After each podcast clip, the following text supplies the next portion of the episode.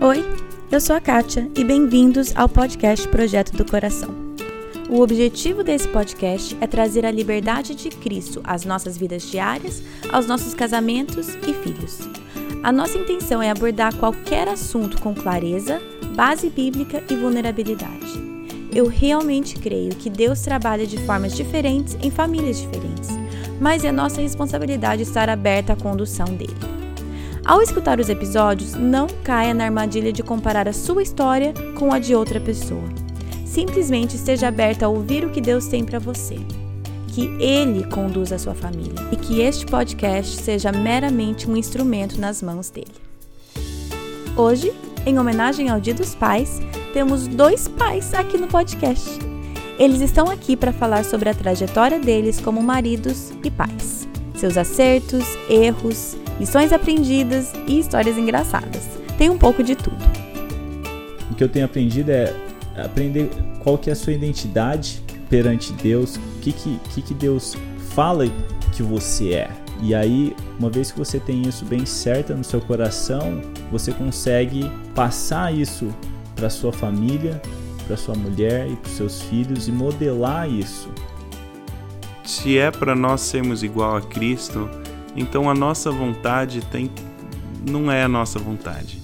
É, não é o jogo que a gente queria assistir, ou jornal, ou lazer, ou descansar, ou tal. Tipo, é chegar em casa e falar: tô aqui para servir, né? Tipo, vamos cuidar da esposa, vamos cuidar do, das crianças, vamos, vamos dar o apoio, vamos fazer alguma coisa divertida. Mulheres, esse episódio é para vocês também mas é especialmente para os seus maridos. Eu nunca fiquei tão calada em uma entrevista, mas o propósito era escutar o ponto de vista deles. Então aqui estão dois homens que amam as suas famílias em segundo lugar, porque o primeiro lugar é de Deus. Então, hoje temos uma entrevista com o Thiago, meu marido, e o Aaron. Ele é meu primo e ele e a esposa fizeram o episódio 3 sobre educação financeira. Então vocês já conhecem os dois. O Thiago, eu e o Thiago somos casados há 11 anos, o Aron e a Lorena há 10 anos. Nós temos três filhos, eles têm três filhos. É, o nosso mais velho tem sete, o mais velho deles acabou de fazer oito. Então, essa é a fase de vida, eles vão poder falar até esse ponto, né? Até 10, 11 anos de casado e até filhos de 7, 8 anos. Mas eles estão aqui hoje para responderem as perguntas que vocês colocaram e também falar sobre lutas, dificuldades, acertos e erros, coisas que aprenderam ao longo desses poucos anos aí que temos de casado e criando filho. Então tá, primeira pergunta. Não é, não é necessariamente uma pergunta. Primeiro tópico que eu vou propor é o seguinte: como que foi para vocês é, esse processo de, de um casal recém-casado, sem filhos, para, de repente, um casal com filhos? O que, que entrou na decisão de quando que é a hora de ter filho? Como que foi? Alguns medos que vocês tinham? E aí, todo o processo com gravidez e recém-nascido. Então, eu vou jogar o microfone para vocês e quero que vocês falem um pouco sobre isso. So, a Kátia e eu, nós, antes, quando nós namorávamos, a gente sempre conversou sobre ter filhos. Um, a gente sempre queria ter três, quatro filhos. Então, nós casamos. E aí, depois de uns dois anos, acho que já começou a conversa sobre quando que nós íamos ter filhos. Para mim, eu sempre achava, vamos esperar um pouco mais, vamos esperar um pouco mais, porque uma vez que você tem filho, a sua vida nunca vai ser a mesma. Então, eu sempre queria puxar um pouco mais e deixar o tempo passar. E tinha medo de, de ser pai, tinha medo de como que isso ia ser, como que seria a educação dos filhos, como que seria o meu papel como homem, como educar eles, como não reproduzir coisas que eu não gostaria que, que eu reproduzisse. E a gente começou a conversar bastante. Depois de três anos e meio, a gente decidiu ter, ter o primeiro filho. Mas eu lembro conversando bastante com a Kátia sobre isso, expondo que eu tinha medo em relação ao financeiro, como que a gente vai é, pagar o, a faculdade para ele, como que a gente eu já tava preocupado lá na frente já. E eu lembro colocando os meus medos e as minhas incertezas para ela. E aí a gente começou a conversar e depois de um tempo, os dois decidiram, né, que era tempo pra gente ter o nosso primeiro filho. É, Tem, tem algumas coisas na vida, eu acho que dois dos, dos melhores exemplos são casamento e ter filhos, que a, a minha. Eu, eu brinco que você nunca tá pronto para essas coisas, mas você meio que chega próximo e pula, né? Então, tanto casamento quanto ter filhos, assim, de certa forma você nunca tá pronto. Mas você pula e depois que pulou é a decisão certa. porque não tem mais volta, né? Não, é. Torce pro paraquedas abrir e vai embora, e, né? Tá é, a vida dá muitas voltas. Tem momentos que você tá melhor financeiramente, melhor de saúde, momentos que tá mais fragilizado. Eu acho que assim, com casamento e com filhos, pelo menos para nós, é encarar os desafios que estão vindo conforme eles vêm, hum. porque se pensar em todos os desafios, muito difícil, né? Acho que dá vontade de desistir antes de começar, né? Tá certo. É, e um, um dos meus grandes medos era esse, tipo, saber todas as fases pois é. e tentar já me preparar para todas elas. E não tem como, né? Uh, depois de 11 anos de casado, as fases das, nossa, das nossas vidas continuam mudando. A gente, eu continuo vendo que eu não estou preparado para a próxima, mas que a gente depende de, de Deus para ajudar no próximo passo, né? Os nove meses de gravidez são bons porque levam um tempinho para cair a ficha, né? Isso. né? Tipo, eita, tem criança vindo. Né? Isso. então, com isso, se tem um casal que tá escutando e tá pensando, eu não há, não sei se é a hora certa, e o marido tá escutando e ele não quer ou a esposa quer, ou vice-versa. A esposa não quer e o marido quer. Alguma dica ou sugestão em relação a como resolver isso? Eu acho importante estar junto. É, o casal tá unido, porque se não tiver unido é, é, muito, é muito puxado todo o processo. Mas eu também acho que nessa coisa de estar tá unido é entender o porquê que um não está pronto, o porquê que um não quer. Porque se é medo de financeiro, se é medo de não ser o pai ou a mãe ideal ou algo assim, um pouco disso você tem que, tem que pular, né? Tipo, uhum. pronto não vai estar. É. Tá. Então, assim, entender talvez o porquê de não, não querer ainda Aí, se esse é porque é legítimo, é uma coisa. Se é só ansiedade ou medo uhum. ou incerteza, assim, às vezes até precisa de um de uma afirmação até espiritual, de entender quem você é diante de Deus e tal, para dar o pulo, né? Próxima pergunta que eu quero que vocês falem é o seguinte: esposas, gravidez, recém-nascido, hum, épocas de muita mudança assim, mudança até hormonal da mulher, tudo mais, mas aí também um bebê recém-nascido em casa. Como que foi isso para você? Há partes difíceis, como que, enfim, quero que vocês falem um pouco sobre essa fase de vida de vocês. Primeira gravidez, é, primeiro bebê recém-nascido, mulher amamentando, todas essas mudanças. Para mulheres a gente fala bastante sobre isso. Tem muito material sobre isso, tem muita mulher, muita tem muito espaço que acolhe as mulheres nesse aspecto. E para os maridos, o que, que vocês têm a dizer? É puxado. cansa, cansa, bastante. Cansa bastante. É, é uma fase muito rica, né? Eu acho que se tivesse uma dica para as mulheres, eu acho que é muito importante e a minha esposa foi muito fez isso muito bem, mas assim, não substituir o bebê ou a gravidez pelo marido. O marido é o marido, é prioridade, ele tem o espaço dele, as necessidades dele, o papel dele, e o casamento é um casamento sólido é a melhor coisa para os filhos. Uhum. Então, aquela postura de mãe que agora é mãe acima de tudo, que é grávida acima de tudo, bebê pequeno acima de tudo, isso pode prejudicar muito, pode roubar muito. Então, assim, isso seria uma dica assim para as mães.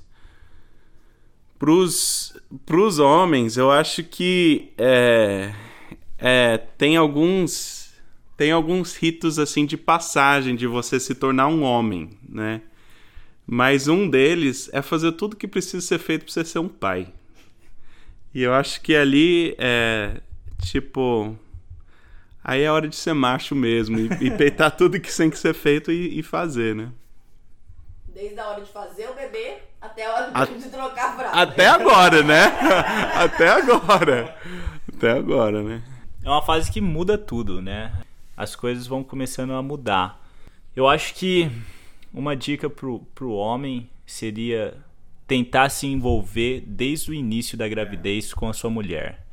E que você converse com a sua mulher, ou a dica para a mulher também é incluir o marido desde o começo para ser o pai dele, da criança. Então, acho que essa é a minha dica principal e que a gente sempre conversava bastante de como que ia ser as coisas. Como eu e a Kátia conversávamos, conversávamos como é, vai ser a educação dos meninos, como que vai ser, é, qual que vai ser o meu papel como pai deles. E tudo isso me ajudou a entender e me ajudou, tipo, a ter claramente algumas expectativas que a mulher ou que, que o casal tem, né? E tenta apoiar ela o máximo, porque ela vai mudar, Sim. ela vai vai vai ter dias difíceis. Sim. Mas vai passar. É, eu não dei esse aviso para vocês, mas agora eu quero escutar uma história de guerra de cada um de vocês. Hum. Uma história daquelas, tipo, nossa, eu tava tão cansado que eu fiz isso. Ou eu tava tão estressado que eu fiz isso. Conta uma história de guerra de pais, vocês pais que sobreviveram três recém-nascidos. No caso do Aron, gêmeos. Então, alguma história de guerra, assim, ou alguma fralda, assim, histórica, o que for. Quero escutar uma história de guerra. O, o, o nosso filho mais velho estava saindo das fraldas e a gente teve gêmeos Naquela fase da vida eu estava com dois empregos e fazendo mestrado. Então tem uns dois anos assim que eu não lembro. Eu creio que eles passaram, mas eu não lembro muito bem. Que era loucura. Mas uma vez, os, no meio da noite, os gêmeos estavam chorando. Um deles estava chorando e a Lorena falou: vai pegar o bebê para amamentar, né? Aí eu fui lá pegar peguei a criança errada. aí eu acordei o bebê que tava dormindo, aí os dois estão acordados chorando. A Lorena não ficou muito feliz, compreensivelmente. E da outra vez, eu não lembro disso, mas a minha esposa conta essa história. Que ela pediu para mim pegar um dos gêmeos que estava dormindo. Aí continuou o bebê chorando, continuou chorando. Aí ela foi atrás de mim. Foi lá pro quarto dos gêmeos, eu não tava lá, o bebê tava chorando. Foi pra sala, pensou que talvez eu tava dormindo no sofá, não tava lá. Foi pra cozinha, não tava na cozinha. Finalmente foi lá pro quarto do, do nosso filho mais velho. Eu tava de pé, de costas para é, pra entrada e, e da porta e, e, ela chegou lá, deu a volta, eu tava segurando um frango congelado que eu tinha tirado da geladeira. E eu tava segurando assim na posição como você seguraria um bebê, né? E ela falou: "Amor, amor, eu tava dormindo assim". Ela só falou: "Me dá o bebê". E era o frango pegou, pegou o frango com todo carinho, como se fosse bebê, e falou: vai dormir. Devolveu pra geladeira e foi cuidar da criança. Mas eu não lembro dessa história. Então, uma, uma história de guerra era com o nosso mais velho. Eu tava trocando a fralda dele e de repente ele começou a fazer xixi tudo na parede. Aí eu, oh, oh! Aí de repente ele começou a fazer cocô também. E foi começou a explodir tudo. E eu não sabia o que fazer. Eu falei, oh, Kátia, vem cá me ajudar. Então, vão ter essas histórias e, e, e faz parte da, da criação e faz parte. Mas essa é uma das que eu lembro que não conseguia conter os dois. As duas é muita coisas. saída, né? Não, é muita saída. Beleza. É, nós vamos mudar de marcha, de assunto engraçado para assunto mais sério mesmo. Você falou, você tocou no assunto que vocês também tiveram um aborto espontâneo. Nós fizemos um episódio especificamente sobre isso. Foi o episódio. Ah, eu não lembro. Acho que foi 15, mas eu coloco lá nos, no site. É, fala-se muito. Não, mentira. A verdade, nem pra mulher fala-se muito sobre isso. Mas se é falado algo é em relação à ajuda para a mulher, que claro, faz sentido. Porém, não tem muita coisa falando sobre como o marido passa por isso, como o homem passa por isso. Vocês dois já passaram por isso. Fala um pouco pra gente como que é o lado do marido, do pai que também perdeu esse filho? É, já ouvi que a mulher se torna mãe quando engravida, o, o homem se torna pai quando o filho nasce. Não, não sei se eu concordo com isso necessariamente, mas eu acho que assim, até pela questão física e tudo, acho que tem uma, uma questão que a mãe sente num, num nível muito mais profundo. E até fisiologicamente mesmo, para a mulher, que é bem mais pesado. Acho que para os homens, eu acho que em parte parece que aquilo não foi uma criança real porque não pegou no colo, não. Sei lá, não. Muitas vezes pode parecer não tão prático. Até estava falando com a Lorena, tinha mandado essa pergunta e a gente estava falando. O homem é para amar a esposa como Cristo amou a igreja. Então, independente do que o homem sente, ele precisa perceber a dimensão do que a esposa está passando sentindo aquilo na mesma proporção ou não. Se você sente, então se abracem e passem juntos. Se não é natural sentir aquilo, você tem que descobrir. Em algum lugar dentro de você, você tem que achar aquela empatia, porque você precisa estar do lado da, da esposa nesse momento. Eu até lembro quando a gente. O, o médico que fez o ultrassom, eu lembro muito bem disso. Ele fez o ultrassom e ele viu que algo estava estranho. Aí o médico mesmo que fez ultrassom, achei bastante sabedoria, ele falou: "Olha, você tem que chegar junto da tua esposa e você tem que dar muito apoio, porque esse é um momento extremamente difícil para ela, ela vai precisar de você". Eu assim, por um lado não é lugar do médico falar esse tipo de coisa, por outro lado, muita sabedoria dele de falar isso. Então, para nós foi foi muito difícil, acho que para muitos é eu lembro muito bem daquele primeiro dia que as coisas já não estavam andando bem, que te, aquele dia terminou fazendo ultrassom, vendo que tinha aborto e tal. Mas assim, a Lorena, ela me lembra que eu saí do trabalho, fiquei com ela, dei apoio e foi muito marcante para ela no bom sentido, assim, foi. Então acho assim, se o homem está sentindo ou não na mesma dimensão, e acho difícil até fisiologicamente sentir na mesma proporção, tem que se esforçar, tem que achar empatia em algum lugar dentro para estar tá do lado da esposa. Então, para mim, eu lembro a gente indo pro hospital, a Kátia falando, eu acho que eu tô perdendo o bebê. Então, todo esse momento de tensão, eu lembro que era de 11 horas da noite, acho que era, era tarde da noite, a gente pegando, saindo, indo pro carro, pegando o carro, indo pro hospital e passando por todo o procedimento, chegando no hospital, passando pelo todo o procedimento para eles checarem e até a, até a hora que o médico falar que perdeu, eu lembro que aquele momento para mim foi um momento de, de perda, de sofrimento e que a gente chorou. Para mim aquilo ali foi um momento de luto, basicamente, que encerrou ali, da hora que a gente saiu do hospital, é como se todo o meu sofrimento tinha ficado ali. Então eu estava pronto para acolher a Kátia e, e passar ver o sofrimento dela, né? É, então, vamos passar para um próximo assunto. Na fase de recém-casado é uma coisa, depois tem filho recém-nascido é uma coisa, aí depois com criança maior é outra coisa. Como que o demonstrar amor para sua esposa tem mudado nessas diferentes fases de vida que vocês já passaram? Eu sei que tem mais um milhão na nossa frente, mas até aqui o que, que tem mudado? Quais são as formas que você demonstra amor para sua esposa que a sua esposa reconhece como amor? Bom, a gente, depois de 11 anos de casado, as formas de amor acho que vão mudando também, né? No começo era muito tempo de qualidade com a Kátia, jogando jogos com ela, conversando, talvez lavar uma louça, talvez tinha pouco talvez pouco efeito nenhum. Hoje, lavar uma louça ou chegar em casa e, e, e dar um tempo para ela descansar fala muito mais de amor para ela hoje do que há 11 anos atrás. E da mesma forma que quando a gente casa, a gente ama a nossa esposa, mas que depois de 11 anos o amor também cresce.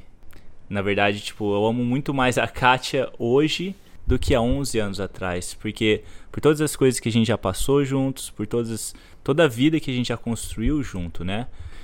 Então acho que hoje em dia é, é estando com ela na educação dos nossos filhos e no mesmo no mesmo nível, no mesmo pensamento, quero dizer, tipo, nós dois juntos educando os filhos, é, eu acho que é uma das formas de demonstrar amor hoje, né? É, quando assim na na adolescência eu, eu ouvi a dica de é, case-se com sua melhor amiga, né?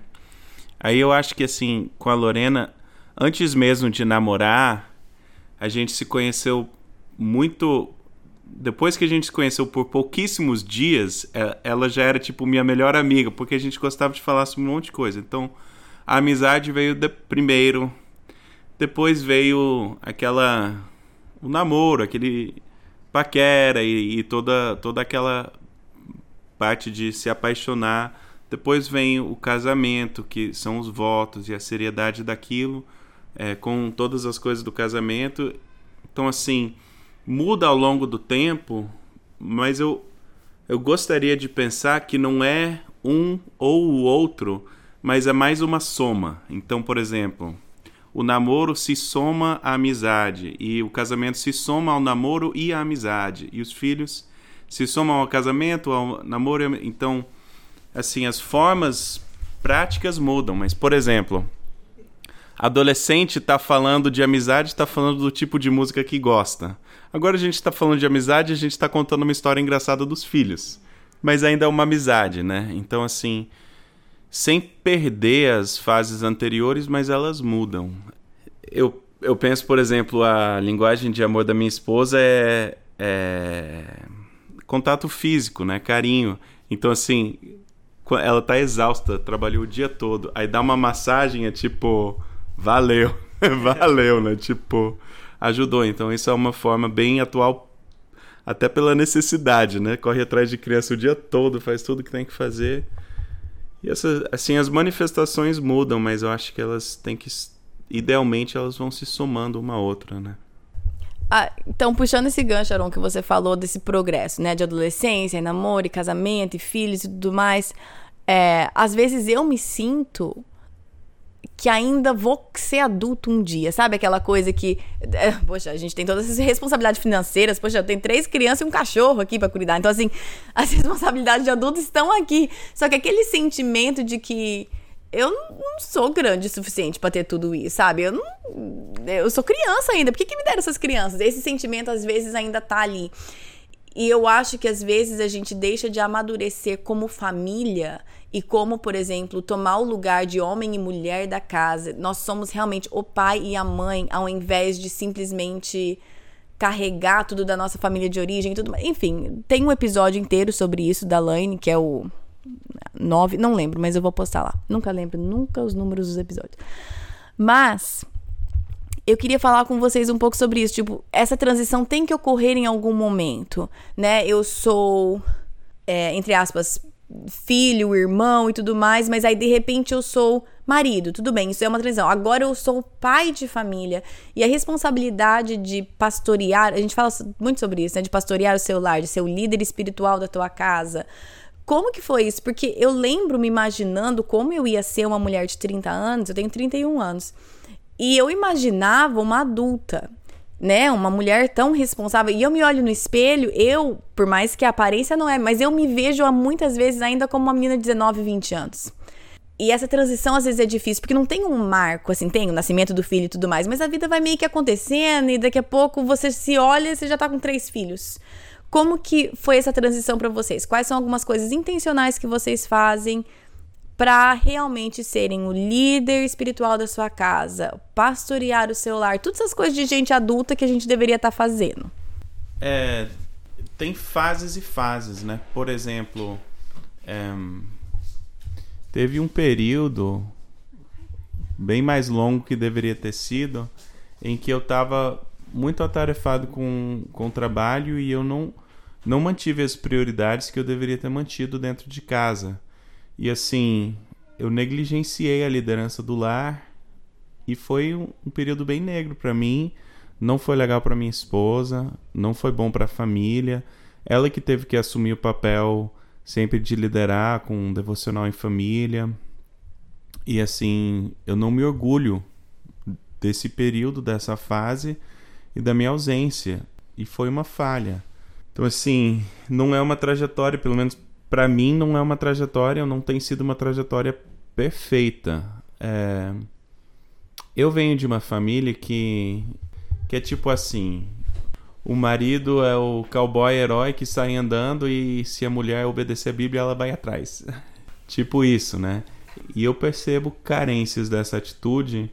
E a minha esposa vem de uma família em que as mulheres são incríveis, guerreiras, batalhadoras, mas falta liderança masculina e, assim, falta submissão da mulher. Então, nós dois, já desde o namoro, a gente reconhece carências das duas formas, mas a gente carrega anos e gerações de hábitos nocivos. Então a gente entra num casamento, mesmo sabendo que está errado, a gente a gente tanto comete o mesmo erro de quem veio antes, quanto comete o erro oposto, né? Que, que você faz exatamente o oposto que o oposto do, do errado nem sempre é certo, né? Então, para nós é uma é um diálogo constante, muita oração, muita conversa, é, um pouco de, de briga ou discussão, e a gente tá tentando redimir tudo que for perdido de pecados nossos, pecados de, que, de das nossas famílias de origem. Então, assim, é uma luta constante, é um processo de crescimento. Eu não sei se a gente amadurece, tipo, eu amadureci, mas a gente tem que estar amadurecendo, né? Essa é a esperança, então. É, esse, essa pergunta, como pastorear a sua casa, eu lembro antes de casar, sempre pensando nisso, e era sempre uma coisa que eu tive na minha cabeça. Ah, eu quero ser o líder da minha casa, eu quero ser o pastor da minha casa. A gente sempre escuta isso na igreja, cresci escutando, mas aí a hora que você casa, você fala assim, tá, o que, que é isso? Qual que é o meu papel aqui? E aí depois de um tempo, vem as decepções, fala assim, eu acho que eu tô falhando como um líder da minha casa. Acho que eu não estou sendo o líder da minha casa. E aí eu acho que vai a busca de para encontrar o que? Que, que isso significa ser o líder da, da minha casa? Qual que é o papel do homem dentro da família? Isso é uma coisa que eu ainda estou trabalhando, estou tentando aprender. Eu acho que o homem tem um papel muito importante na família, como marido, como pai, e que às vezes pela sociedade acaba sendo colocado para não como tão importante. E eu vejo isso muito com, em relação aos filhos também, que o homem às vezes é colocado como um segundo lugar na família, que às vezes é mais cômodo também para o homem não fazer as coisas, porque se você tem uma mulher que vai fazer tudo, para que que você vai fazer? Então, para mim, tem sido uma constante descoberta, uma descoberta de quem eu sou, qual que é o meu papel aqui, qual que é o meu papel com a Kátia, com os meninos. Esse lance de pastorear a casa, eu acho que primeiro o homem, o que eu tenho aprendido é aprender qual que é a sua identidade perante Deus, o que, que, que, Deus fala que você é. E aí, uma vez que você tem isso bem certo no seu coração, você consegue passar isso para sua família, para sua mulher e para os seus filhos e modelar isso. Essa tem sido a, a, minha a minha a minha jornada, né, de descobrir ser um pai melhor, um marido melhor e que nem você falou, não reproduzir coisas que vieram de gerações anteriores. Decidir, não, essas coisas vão parar em mim. Eu não vou passar para os meus filhos. Isso vai morrer comigo. Então eu acho que esse lance de pastorear é você reconhecer os próprios erros, pedir para Deus transformar e ficar com você, tentar não passar para as outras gerações, né? Só, só complementando isso, que foi muito bom. Se você vê assim, se, se o homem é para liderar o lar, amar a esposa como Cristo amou a igreja, o ícone é Cristo. Cristo, no jardim, antes da cruz, ele falou: Não a minha vontade, mas a sua. Então acho que a primeira coisa de ser um líder do lar é falar: A minha vontade precisa morrer. E, e a outra coisa é Cristo, ele foi esmagado pelo pecado. Ele recebeu o pecado e devolveu a vida. Nós, como homens, nós não podemos ser Cristo, mas pela graça de Cristo, exatamente que nem o Tiago falou, pela graça de Cristo a gente pode falar: esse pecado chegou até mim, eu vou levar a cruz e ele não vai passar adiante. E eu acho que é exatamente esse que é o papel do homem, né? E até mesmo Cristo não faz todas as vontades da igreja. É, é um amor que você daria vida pela tua esposa. Isso não quer dizer que você vai necessariamente mimar ela. Quer dizer que você vai, com amor, com carinho, tentar conduzir o lar para mais próximo de Cristo. Que é extremamente difícil porque nós não somos Cristo e nós não somos perfeitos. Então você chega e fala para tua esposa, eu acho que não é por aí. Ela fala, você tá mais errado do que eu. E ela provavelmente está certo, né? Mas não quer dizer, tem que continuar tentando, né?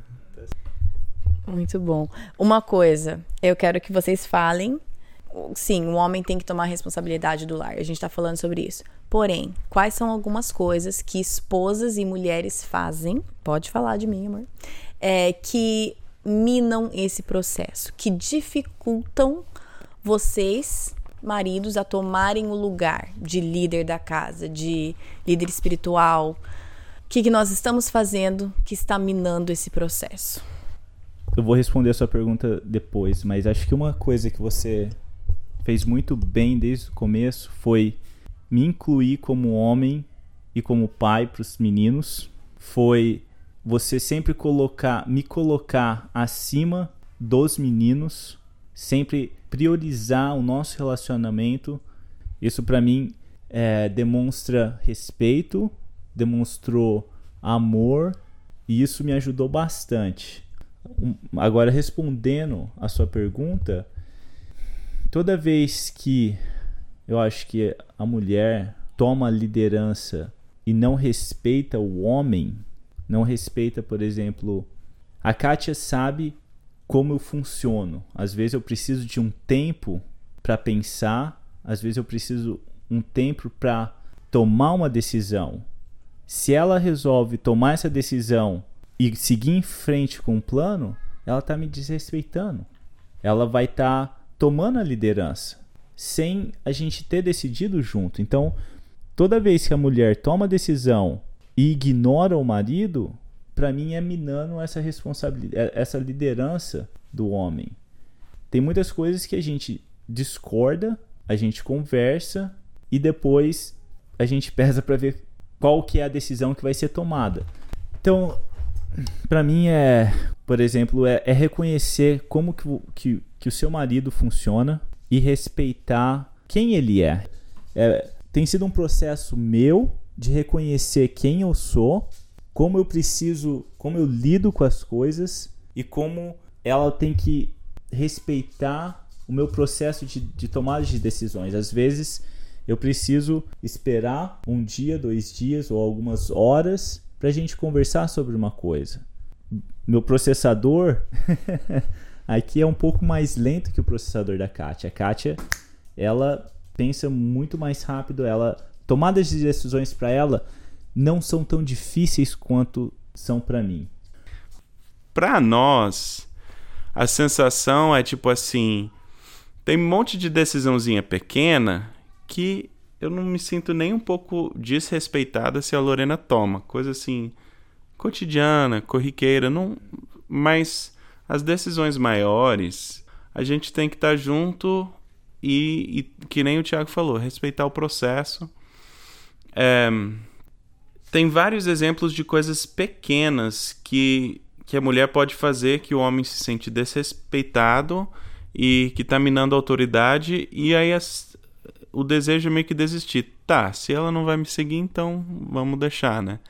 É, mas eu acho que o importante para as esposas, e isso daqui eu acho que, assim, é um ato de fé mas e eu sei que tem situações à parte, situações abusivas, enfim, eu não estou falando desse caso, mas se o marido é é amoroso, ama a esposa, ama a Cristo, o papel de liderança dele tá lá por algum motivo. E a esposa tem que crer em fé, ao meu ver, que deixar ele ter o processo dele, respeitar ele, no longo prazo vai ser o melhor para a família. É, eu não estou falando de você se sujeitar a situações abusivas, não estou falando disso ou de machismo, mas eu acho que tem muita coisa sobre a condução do lar que, o, que nem o Tiago falou. O homem está pensando num monte de coisa, né? É, dentro, fora de casa, finanças, é, como isso vai impactar num monte de coisas, né? E, e eu acho que um pouco disso leva tempo, mas tem que respeitar o processo do marido, né? E, e tem que. Acho que respeita a palavra principal. Como nós estamos no mês que a virtude que nós estamos focando é fé, vocês falaram bastante do processo de vocês e dificuldades em ser o líder e o pastor da sua, né, pastorear o seu lar, líder espiritual eu gostaria, né, no episódio passado eu já falei especificamente que cada família acha o seu jeito de, de implementar a nossa fé no dia a dia dos nossos filhos, de incorporar a Bíblia no nosso dia a dia. Porém, eu gostaria que vocês falassem um pouquinho sobre como vocês fazem isso com os seus filhos e com sua esposa. Não precisa ir muito a fundo disso, mas só é, dar alguns exemplos de maneiras que vocês, maneiras práticas, que vocês vivem como é, líderes espirituais dentro da sua casa? Assim, primeiro coisas que eu gostaria de melhorar, né? Na fase de vida que a gente está, parece que é um esforço tremendo ter um tempo de devocional pessoal, individual.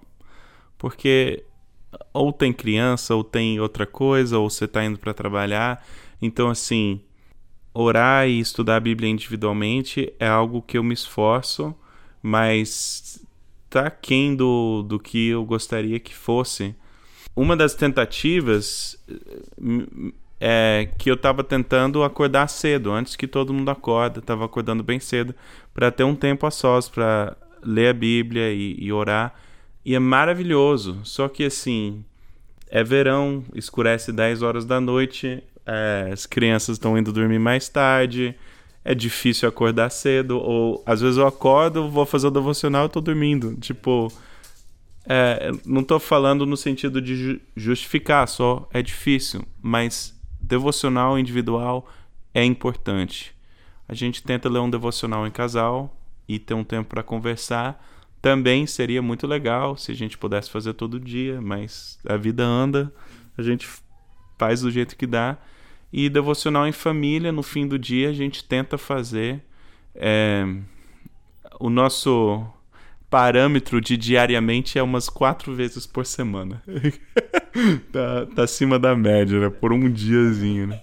É, mas a gente tenta fazer diariamente, se conseguir quatro vezes, tá bom, né? Mas eu acho que além desse, eu acho que os hábitos são importantes, não do ponto de vista de religiosidade, mas do ponto de vista que hábitos são importantes. E hábitos nos protegem tanto para não acelerar demais quanto para desacelerar demais. Então, hábitos são bons. Mas fora isso, tem que ser real, né? A fé tem que ser vivido nas pequenas atitudes. Muitas vezes é pedir perdão dos filhos. Olha, eu fiz isso, eu percebo que a minha atitude destoa daquilo que eu estou tentando te ensinar me perdoe, vou tentar melhorar, você pode cobrar isso de mim, né? Então, assim, acho que ser transparente, admitir o erro, é, mas também falar, olha, só porque eu errei não quer dizer que você também pode errar, né? Eu tô te pedindo perdão, vamos juntos tentar melhorar isso, que não tá legal, né? Mas... É, uh, quem o Aron mencionou, acho que minha média de devocional cai drasticamente no verão aqui. É. Porque você vai dormir mais tarde. É difícil ter essa constância de devocional. É muito importante. É, é, é como se fosse a gasolina é. para minha vida. Mas eu percebo que no, no verão ela cai e eu tento tentava acordar mais cedo também, mas que nem você falou, às vezes eu me pegava dormindo e não fazendo. Mas eu acho que uma das maneiras que, que eu tento incorporar a minha fé e, e a minha caminhada com Deus na minha família é demonstrando as minhas vulnerabilidades e demonstrando que eu também erro, que eu piso na bola. Ah, que nem o Aaron mencionou, várias vezes eu tive que vir para os meninos e falar assim: me desculpa, eu errei com você, eu preciso tanto de Jesus quanto você precisa. Então, papai está te pedindo perdão porque o que eu fiz não é certo, é errado e eu queria te pedir perdão.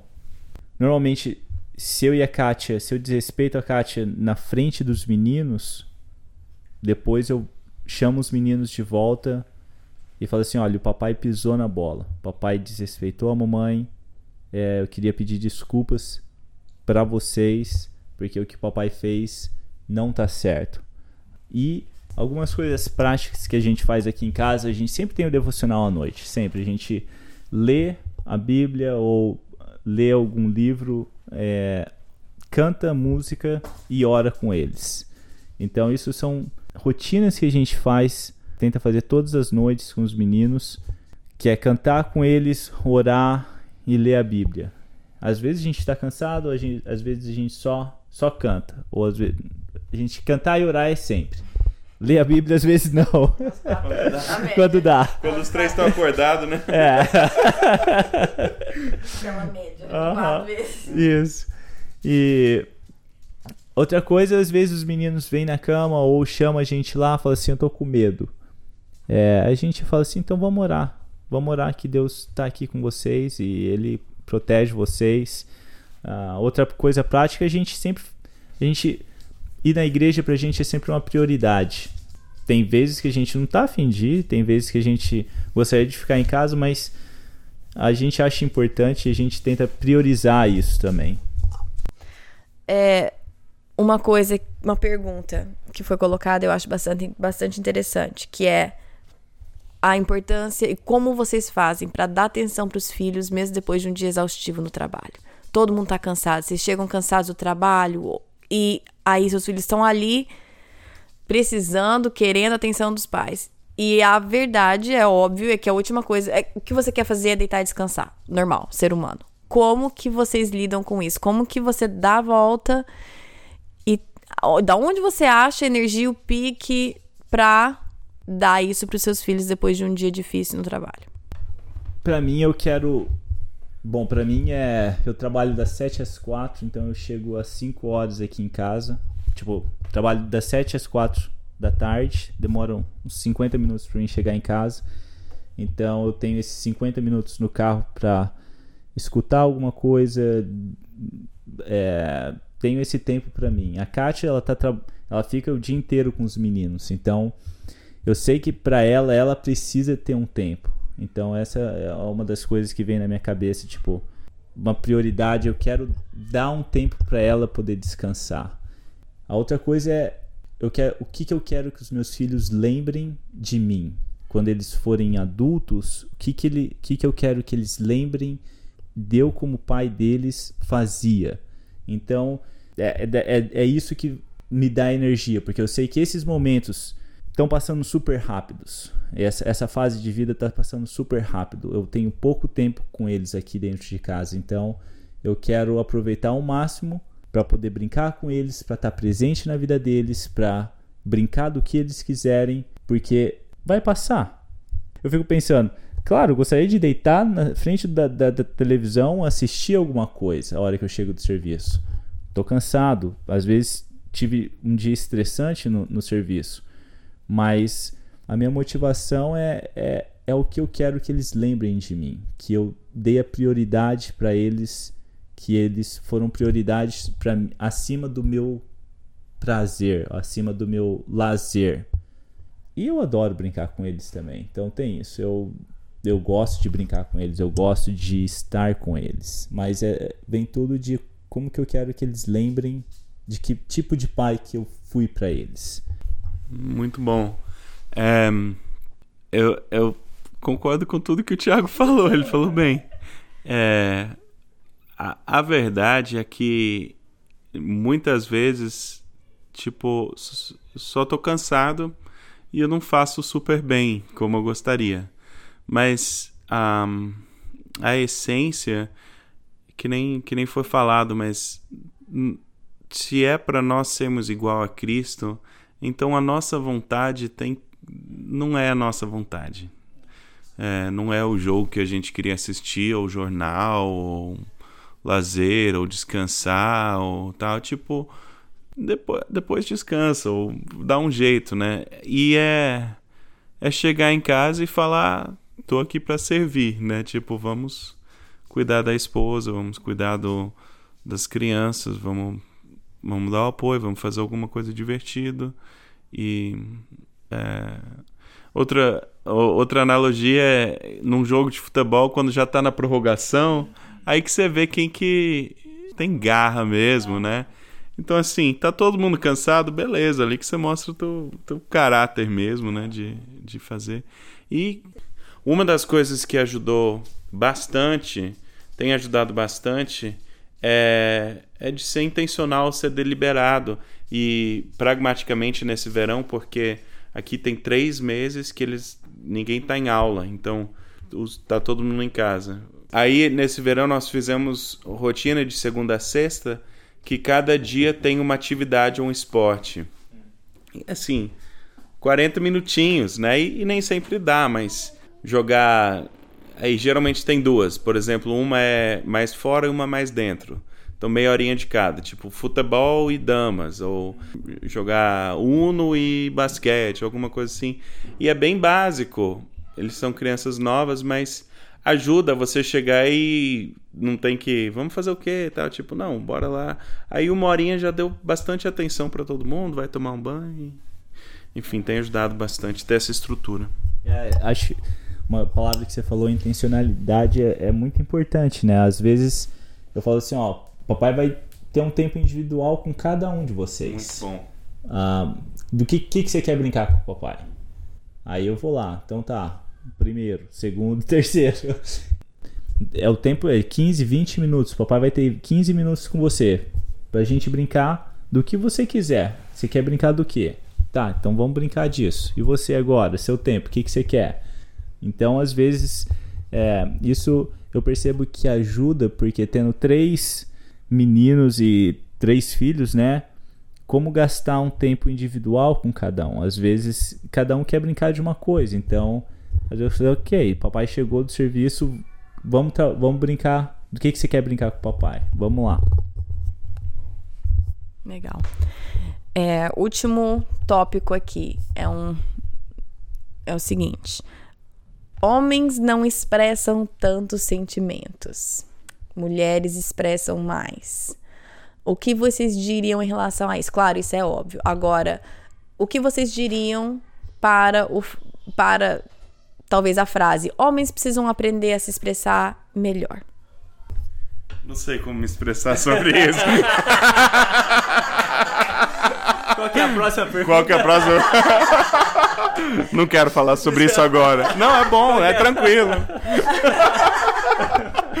Acho que é próximo, amor.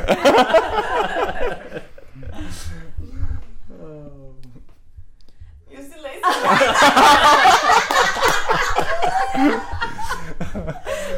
Vocês vão ter que responder, gente. Bom, eu acho que com, a pergunta é como como que o homem se expressa melhor os sentimentos. Isso não é natural do homem. Expressar sentimentos, pelo menos para mim, o que eu tenho aprendido sobre mim, não é muito natural. Eu acho que até pelo fato da sociedade na qual eu cresci, é o homem não chora, você tem que ser o macho, você não mostra a sua fragilidade, você não mostra os seus sentimentos. Eu acho que às vezes até porque se você começar a chorar perto da sua mulher, o que, que ela vai pensar de você? Qual que vai ser a segurança que você vai estar tá passando para ela? Passa tudo isso na cabeça do homem, pelo menos na minha passa, muitos anos eu falava assim: ah, acho que eu nem vou falar sobre isso, porque o que, que ela vai pensar de mim? Que, que, que homem que ela vai pensar que eu sou se eu começar a me abrir aqui? Então, eu acho que pelo menos com a gente tem sido um processo de confiança, de respeito em relação à minha pessoa, que faz com que eu possa me abrir com ela. Que eu sei que é um lugar seguro que eu posso me abrir. Naturalmente, eu não sou um cara que se abre com qualquer pessoa. Eu devo ter um, dois, três pessoas que eu me abriria ou que eu falaria dos meus problemas. O que eu tenho aprendido esses, nesses 11 anos que nós estamos casados, eu confio completamente na Kátia, eu confio, eu posso me abrir, posso falar das minhas incertezas em relação ao futuro, posso falar sobre o que passa comigo. Uh, uma porque eu confio nela, confio que ela não vai sair falando para outras pessoas ou vai sair me expondo. É, eu sei que aquilo vai ficar com ela.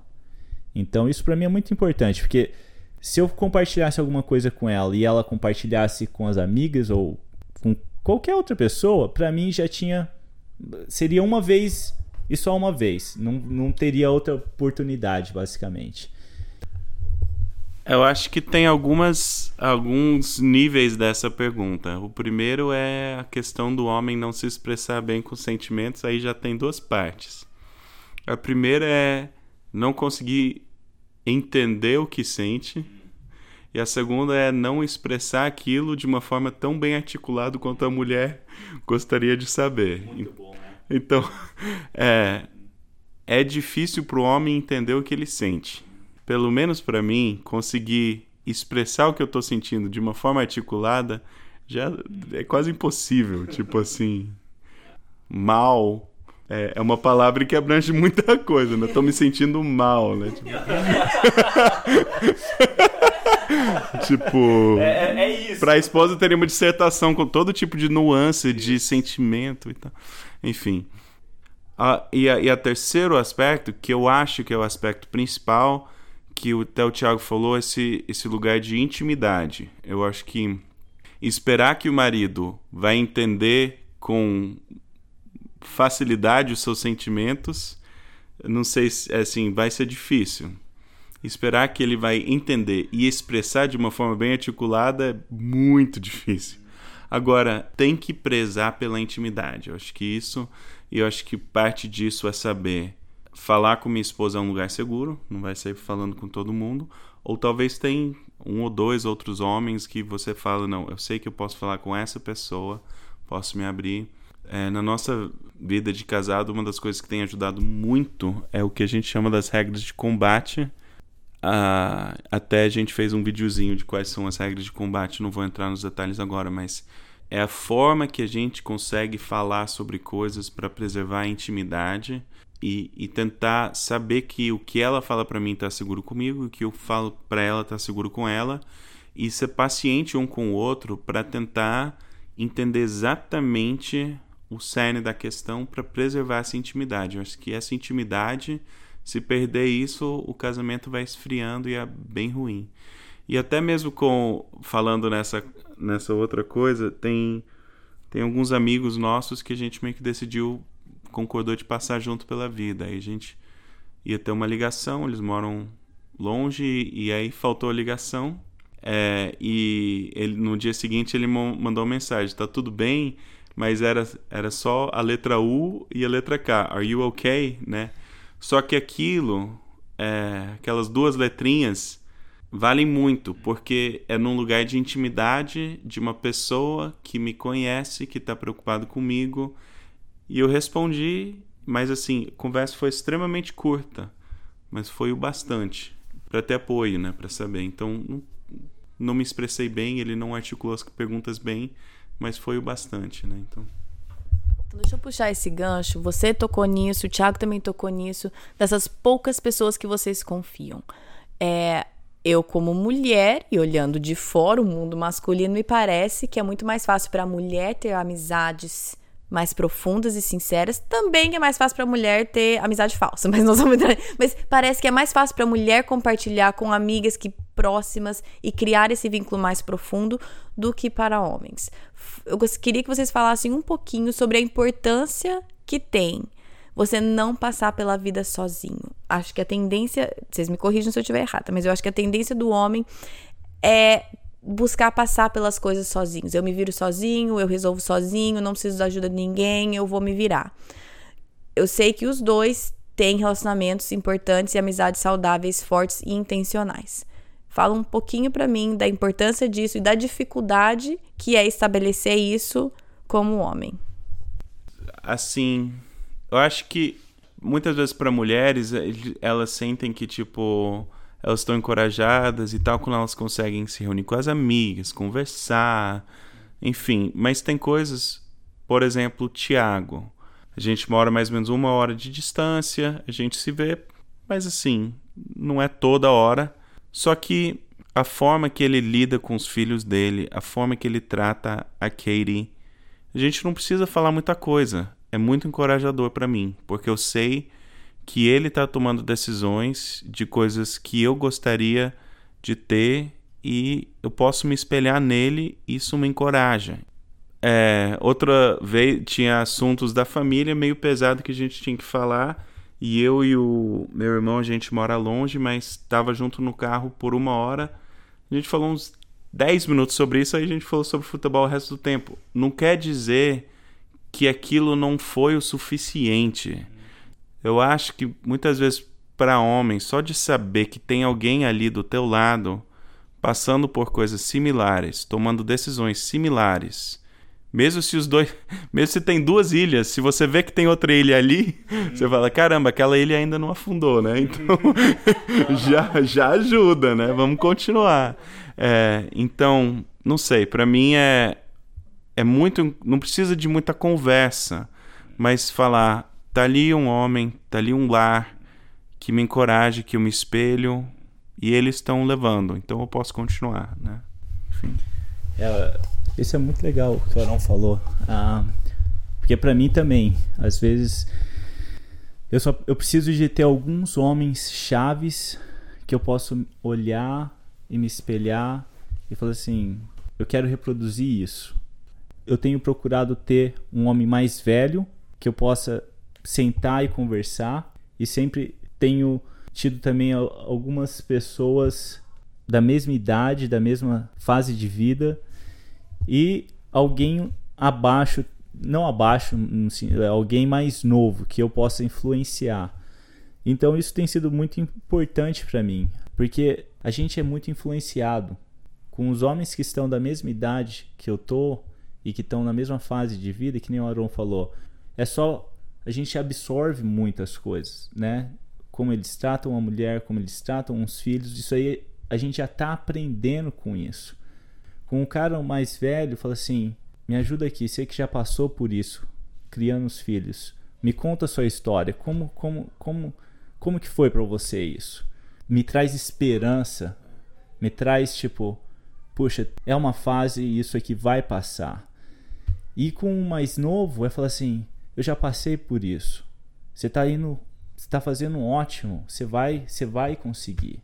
Ah, então isso que eu que tenho aprendido e e é influência, né? Depende das pessoas com que você está se cercando, vai ser a influência que vai ter na sua vida. Então eu acho muito importante, porque que nem que nem o Aaron falou, não precisa de muita coisa.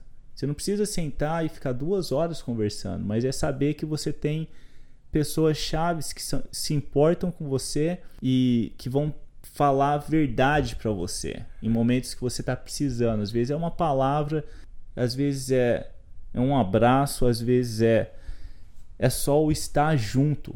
Para o homem, para mim, é, esse é suficiente. Eu me reúno com alguns homens de sexta-feira de manhã e tem um homem lá que ele é bem é, ousado, não sei se é a palavra, mas ele é bem direto e que às vezes ele faz pergunta que talvez politicamente você não faria, hum. mas isso ajuda a falar assim, hum, deixa eu pensar sobre isso, porque às vezes eu nunca pensei sobre isso. E até puxando o gancho, de vez em quando o Thiago chega em casa dessas, né, sexta depois do trabalho, e eu pergunto como que foi sexta-feira com os, com os homens. É, foi bom. Não, sem, sempre é essa resposta, sempre. Foi bom, foi bom muito legal. Mas, às vezes ele fala, ah, o fulano, né? Fez essa pergunta para mim ou pro outro cara, e eu, se eu fosse mulher, teria ficado tão chateada com aquela pergunta. Eu fico assim, ah, que horror, não acredito que foi grosso desse jeito. E aí que também eu acho que, ó, eu falei que eu não ia falar no episódio, mentira, eu falo. É que vai um pouco da mulher de entender que o jeito que homem se relaciona com homem é muito diferente do que mulher relaciona com mulher. Isso é uma coisa que eu tô tentando aprender, porque às vezes o Thiago fala assim: "Ah, eu fiz essa pergunta pro cara". E eu, minha vontade de falar, e às vezes eu realizo a minha vontade e falo, é tipo, amor do céu, que grosso, não acredito que você falou isso pro teu amigo. E aí é, sou eu tentando é, encaixar a amizade deles, o relacionamento deles no meu jeito feminino de ser. e, enfim, então, não sei se isso ajuda alguém, mas homens nos relacionamentos deles são muito diferentes do que mulheres nos relacionamentos delas. E não quer dizer que um é menos ou mais do que o outro, são só maneiras que Deus nos criou diferente. É, alguma consideração final? Eu acho que a. É. Um lado é você falar. É, eu sou imperfeito mesmo, tocando uhum. para frente. Então você não tenta corrigir os erros. O outro lado é falar é, poxa, foi horrível, nunca vou ser o bastante e tal. Uhum. Eu acho que o, o, meio termo é você falar, errei, vou errar de novo, mas vou tentar fazer melhor, né? Uhum. Eu acho que todo dia tentar melhorar, tentar se aproximar de Cristo, tentar ser um marido melhor, tentar ser um pai melhor, tentar melhorar e tentar aperfeiçoar a cada momento da vida. Sim. Eu acho que o que eu tenho aprendido a vida é cheia de fases e cada fase tem os seus desafios. E se você está passando por alguma coisa, provavelmente alguém perto de você já passou por alguma coisa similar. Não, não vá sozinho. Não vá sozinho. Ah, é muito fácil para o homem tentar fazer as coisas sozinho, até por achar que tipo eu consigo fazer. Se eu for buscar ajuda, eu sou fraco eu acho que às vezes a melhor solução é você buscar ajuda, buscar pessoas, homens, outro, outros homens que uh, você possa confiar para andar com você, para estar tá andando e caminhando nessa vida e descobrir quem você é, quem que quem que Deus criou você para ser. Estou falando isso porque eu tô é isso que eu tenho passado, é isso que eu tenho aprendido. Então, é, é descobrir quem que, quem que eu sou, qual que é a minha identidade perante Deus e perante a minha família, a sociedade, qual que é o meu papel. Muito obrigada. Acho que encerrou. Bom, para os homens que escutaram o episódio, a minha esperança é que tenha servido de encorajamento, é, que tenha sido bom para você escutar que outros homens também têm as dificuldades que você também tem e poder identificar com alguma parte, ou talvez todas as partes das falas do Tiago e do Aron. Para as mulheres que estão escutando, eu espero que tenha te ajudado a dar um pouquinho de insight na mente do homem, de como eles processam as coisas. É, obviamente, não é o seu marido que está falando, mas eu imagino que o seu marido identifique com pelo menos parte do que eles falaram. E para os casais, o que eu gostaria é que isso servisse para iniciar uma conversa entre vocês sobre alguma área que vocês acham que vocês precisam melhorar e crescer no relacionamento. Eu e o Thiago, a gente faz muito isso, a gente escuta um podcast ou ele escuta um e ele manda para mim, ó, oh, escuta esse daqui que eu quero conversar sobre isso. Ou eu escuto um e falo assim, ó, oh, escuta isso aqui que eu acho que a gente precisa aprender sobre isso melhor em casal, ou em família, ou como pais. Então, o que eu gostaria é que esse episódio fosse um ponto de partida em conversas que vão trazer crescimento no relacionamento de vocês, na vida de vocês como, como casal, como pais e tudo mais. O devocional dessa semana foi projetado para ser feito em casal. Claro que você pode sempre fazer o seu, porque olhar o seu próprio coração acho que é a melhor coisa que a gente faz pelo nosso casamento. Mas tá lá, tem o lado do homem, da mulher e conversa junto. Então tá lá o Sondando o Coração, que é o devocional que eu solto toda semana para acompanhar o episódio. Tá no site projetodocoração.com. Lá também tem os recursos mencionados. Na verdade, eu esqueci de perguntar se eles tinham algum livro, algum recurso. Mas o Aron mencionou um vídeo que ele e a Lorena fizeram, que está no canal do YouTube da Lorena. Eu posto lá também o link sobre as regras de combate. É, eu mencionei o episódio da Laine, que é sobre estabelecer limites saudáveis entre a família nuclear e a família de origem, que é o episódio 11 do episódio. Eu pesquisei. Se você quiser escutar, caso não tenha escutado, vale muito a pena. Laine é muito, muito sábia. que mais que foi falado? Acho que só. Mas no site, então, tem o devocional, tem esses, esses links lá. Você também pode acompanhar o projeto no Facebook, Projeto do Coração, tem a página. No Instagram, que é PDC Podcast, tá lá também. Eu tento atualizar durante a semana com algumas. Ah, às vezes é um devocional, às vezes é uma atividade simples para fazer com criança, às vezes é. sei lá. Tem um pouquinho de tudo lá. Se você quiser seguir, também tem esses dois lugares e também tem o grupo. Na página do Facebook tem um botãozinho azul escrito visitar grupo. Se você quiser clicar lá, lá é o espaço que eu deixo para vocês postarem perguntas, dúvidas, comentários, participar também, dar outros recursos para a gente também, sugerir outras, outros livros, outros vídeos, enfim. Se quiserem participar, o Aron e o Thiago vão responder qualquer pergunta que surgir para eles lá também.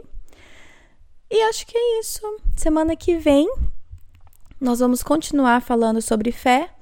Ah, vai ser o segundo episódio da Virtude do Mês. Então, seguimos falando sobre fé e maneiras como incorporar isso no dia a dia da nossa família e também algumas ideias práticas de como fazer isso. Queria desejar um feliz Dia dos Pais para todo papai que escutar esse episódio. Também queria encorajar as mães a encorajem seus maridos esse final de semana. Um bilhetinho, um carinho, presente a gente geralmente dá, né, pelos filhos, mas seja intencional em você também reconhecer o papel do seu marido dentro da sua casa, mesmo se você acha que em algumas áreas está quem todos nós estamos. Tome um tempo para reconhecer o forte e agradecer por tudo que ele faz para a família de vocês, como pai e como marido. Esse agradecimento e eu acho que esse reconhecimento é muito importante. Nós desejamos ele como esposa e eles também desejam como marido. Então vamos ser intencionais em dar isso para os nossos maridos esse final de semana, tá bom? Feliz Dia dos Pais. Bom final de semana para vocês e até semana que vem. Na Bíblia, em Miqueias 5:5, está escrito que ele será a sua paz. Se eu acredito na Bíblia, eu acredito que apesar das minhas circunstâncias, ele será a minha paz. Meus filhos estão tocando terror dentro de casa? Ele será a minha paz. Estou me sentindo culpada por não passar mais tempo com os meus filhos? Ele será a minha paz. Tô cansada de ter as mesmas brigas de sempre com meu marido? Ele será a minha paz. Gritei e perdi a paciência de novo? Ele será a minha paz. Vamos tentar lembrar disso e, com a ajuda de Deus, escolher a viver nessa paz todos os dias. Eu concordo com o acho que os dois